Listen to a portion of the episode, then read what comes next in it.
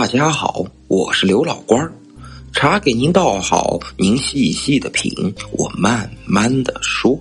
咱们书接上文，直升机稳稳当当的飞行在南太平洋上空。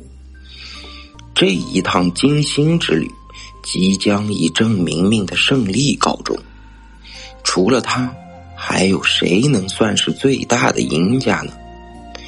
实现了出逃梦的陈子林、吴凡和聂雅兰不是？乔装成杀手的警方卧底刘杰不是？那个完全倒向郑明明的小偷陆阿珂也不是？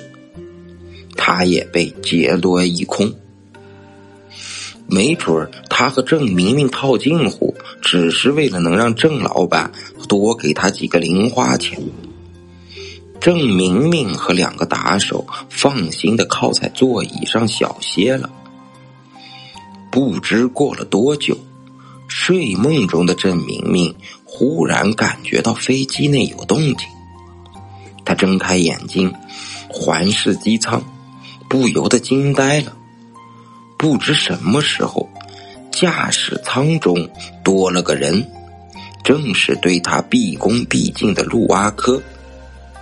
陆阿珂正胁迫着机长返航，而郑明明带的两个打手，不知什么时候已经被刘杰制服了。刘杰将身上的风衣一条条撕碎，将他们一一绑在了座位上。这小子怎么醒过来的？郑明明脑子一转，就明白了，一定是陆阿珂搞的鬼。这小子向自己套近乎，原来是别有所图。郑明明起身就要向刘杰那边扑去，只听到刘杰大声喊道：“陈子林、吴凡，你们控制住郑明明！”回到国内还算你们自首，可以减刑。不管你们犯了什么过错，叛逃祖国，你们良心上过得去吗？这时，郑明明已经逼近了刘杰，刘杰手里没有任何武器。郑明明若是与他厮打一番，让那两个打手有可乘之机，胜负还很难说。就在此刻，陈子林突然本能的伸出一脚来，将正向前扑的郑明明绊倒在地。吴凡和聂雅兰也一扫以往的斯文模样，都赶了过来帮忙。吴凡和陈子林一人按住了郑明明的一条胳膊，郑明明被压得不能动弹。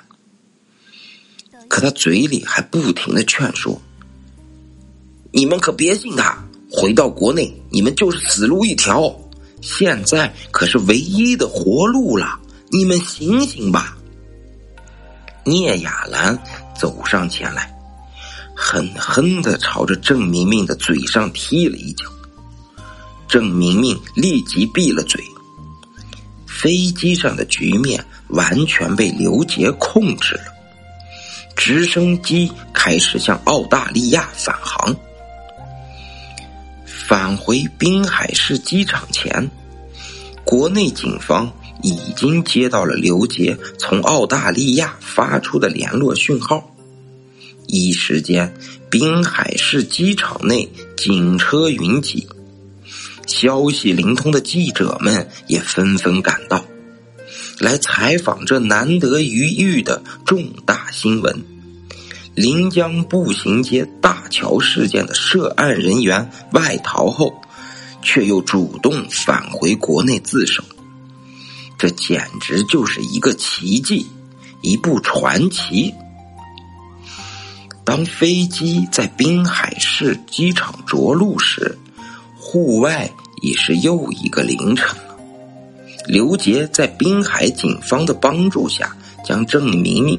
等人一一押进了警车，给陆阿珂戴上了手套时，刘杰轻轻的拍了拍他的肩膀，说道：“谢谢你，没有你投来的解药，我完成不了这一趟任务，说不定还没有命回来。陆阿克微微的笑，他顺从的将双手并拢在一起，伸向了刘杰。刘杰给他铐上了手铐。车门铃关前，刘杰问了陆阿克一句：“我想不明白的是，你为什么要这么做？”陆阿克的眼睛突然红了，他狠狠的盯着陈子林。吴凡和聂雅兰过了许久，才答道：“当我知道他们三个为什么要出逃时，我就决定这么做了。我弟弟是个弱智，没有自理生活的能力。从小，我们兄弟俩就没有了父母，相依为命。为了养活弟弟，我才走上了这条不光彩的路。”这几年挣了很多钱，本想洗手不干，回来和弟弟在一起好好过日子。可回到临江，我才知道，大桥大桥塌垮的那天夜里，弟弟他就在桥上，他死得很冤。我要为了自己，眼睁睁的看着他们三个跑到国外去逍遥。弟弟也不会原谅我。陆阿珂说完，现场一片寂静。警车里的人一个个脸涨得通红。陈子林平生第一次感到了深深的愧疚。许久，刘杰长叹了一口气。原来，他只是来调查能人旅行社的偷渡嫌疑。没想到，无意中却掀起了巨大黑幕的一角。他知道，回到临江，等待着自己和同事们的，还有一场更艰巨的战役。